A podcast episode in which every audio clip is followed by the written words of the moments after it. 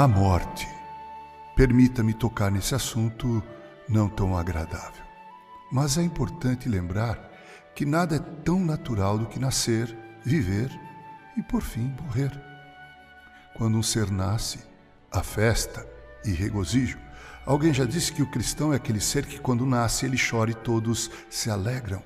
E quando ele morre, todos choram. Quem se alegra é ele. Verdade é que a esperança de vivermos uma longa vida é encantadora. Mas a realidade da morte, ainda que sendo tão natural quanto nascer e viver, é assustadora. Por que assim?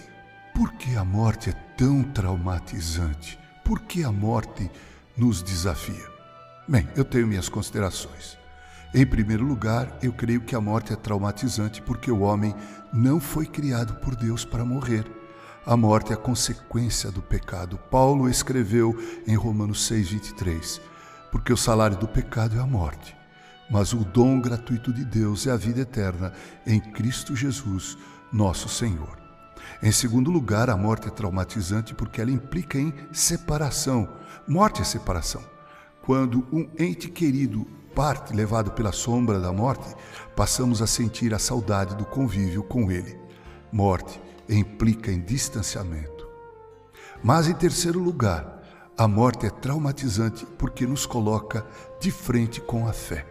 A fé é desafiada constantemente, mas é principalmente diante da possibilidade da morte que ela se mostra vigorosa ou não. A história do rei Saul é o clássico exemplo a esse respeito.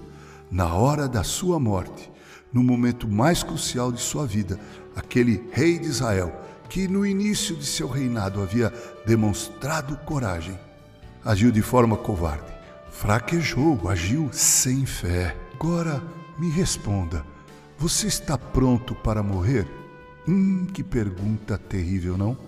Mas há uma resposta para essa pergunta. Eu estarei pronto para morrer a partir do momento que em minha vida eu conhecer Jesus e considerá-lo meu Salvador e Senhor da minha vida. Jesus mesmo disse: E a vida eterna é esta, que te conheçam a ti, ó Deus, como único Deus verdadeiro, e a teu filho Jesus, a quem enviaste.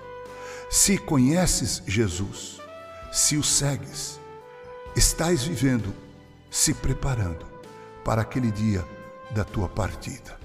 A morte não será traumática para você, mas enquanto outros chorarem tua partida, você, por estar preparado, se alegrará na presença do teu Redentor. Com carinho, Reverendo Mauro Sergio Aiello.